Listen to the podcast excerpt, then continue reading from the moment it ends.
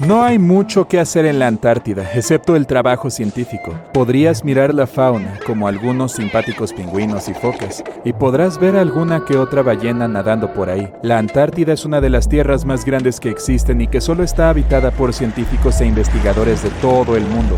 Estos excavaron un agujero a través de un hielo bastante grueso para estudiar el aire antiguo y cómo se limpia la atmósfera. Usaron un taladro especial y cavaron un agujero cilíndrico limpio a 140 metros de profundidad. Parte de este hielo puede tener hasta 800.000 años y es un buen indicador de cómo era el clima en el pasado. Es como comprobar los anillos de los árboles para determinar la edad de uno determinado, excepto que es más complicado que eso. Después de cavar sin esfuerzo, decidieron dejar caer algo de hielo al fondo del agujero para ver qué pasaba después. Escucharon unos sonidos realmente inusuales.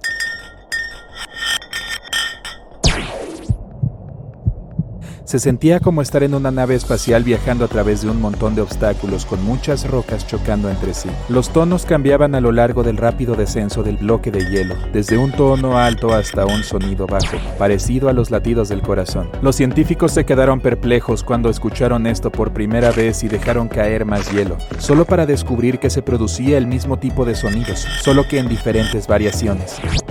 No podían saber qué había ahí abajo y lo que es más importante, por qué se producía este tipo de ruidos.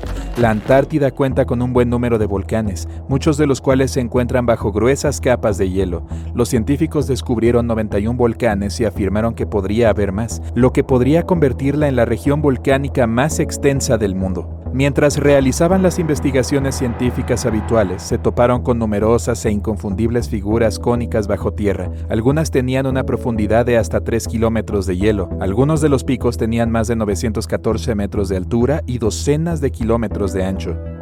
Pero en la superficie es tan plano como una hoja de papel. Pueden haber dejado caer ese bloque de hielo dentro de un volcán real sobre el que estaban parados, pero es poco probable. Aunque la presencia del volcán subterráneo se descubrió por accidente, hay una pequeña posibilidad de que estuvieran realmente sobre uno donde tenían su estación de trabajo.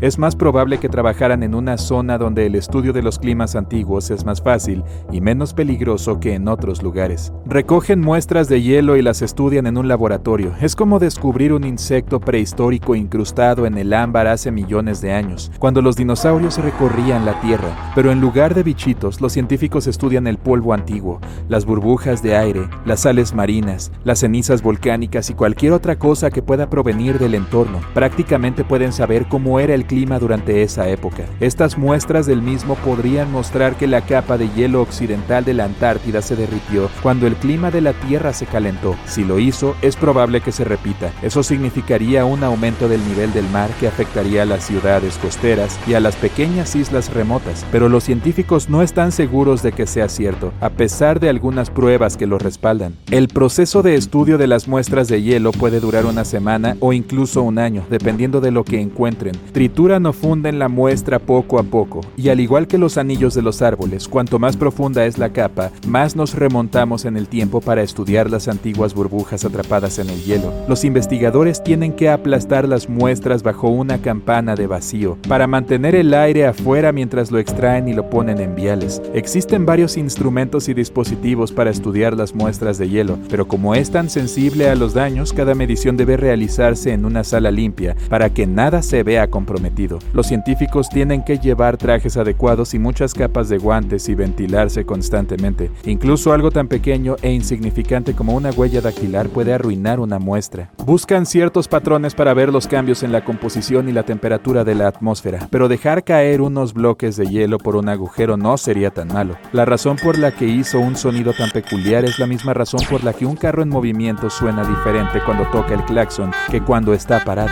La palabra científica para ellos es el efecto Doppler.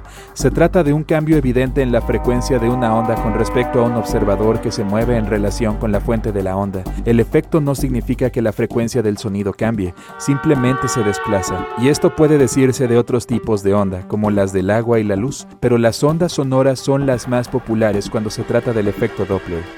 Así que cuando los científicos dejaron caer ese bloque de hielo por el fondo del agujero, las ondas sonoras volvieron a subir y rebotaron por el estrecho tubo donde perforaron. Por eso obtuvieron el sonido ¡pum, pum! No olvidemos que este bloque de hielo bajó 140 metros por debajo de nosotros. Los barcos petroleros cavan agujeros en la corteza oceánica que se adentran miles de metros bajo la tierra. El pozo superprofundo de Kola, en Rusia, es el agujero más profundo jamás realizado por el ser humano. Llega a más de 12.200 metros bajo la superficie y tardó casi 20 años en llegar a 12 kilómetros. Debajo de él hay solo la mitad de la distancia hasta el manto. En términos de toda la Tierra, este agujero tan profundo está literalmente arañando la superficie. Este no era un agujero para acabar en busca de petróleo y tampoco estaba en el océano. La perforación se detuvo en 1992 cuando los ingenieros descubrieron que las temperaturas eran 37 grados centígrados más altas que lo que habían previsto. Y entonces se abandonó y ahora solo es un orificio estéril, pero es lo más cerca que hemos excavado del centro del planeta. Lo que da miedo es que algunos de los trabajadores en el sitio podían oír voces que venían de adentro. En Yemen existe un antiguo agujero en Barut, al este del país, en medio del desierto. De hecho, está más cerca de Omán que de la capital, Sana. Este hoyo ha desconcertado a expertos y lugareños. A diferencia de los agujeros de Rusia y la Antártida, esto no fue hecho por el hombre. ¿O lo fue? Hace muchos años que existe y los lugareños tratan de evitarlo. Ni siquiera les gusta hablar sobre él, ya que afirman que trae mala suerte a quienes lo rodean o a quien pronuncia su nombre. Afirman que fue creado como una prisión para los espíritus, pero muchos descartan esa posibilidad. El orificio tiene 30 metros de ancho y entre 100 y 200 metros de profundidad. También se pueden escuchar extraños sonidos provenientes del interior. Pero, según algunos científicos, el pozo posee poca o ninguna ventilación y apenas tiene oxígeno allá abajo, así que es poco probable que alguien o algo viva allá abajo.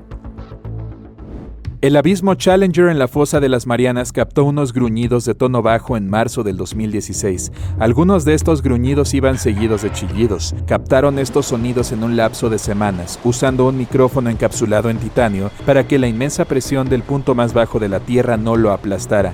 También tuvieron que bajarlo lentamente ya que es mil veces la presión atmosférica a nivel del mar.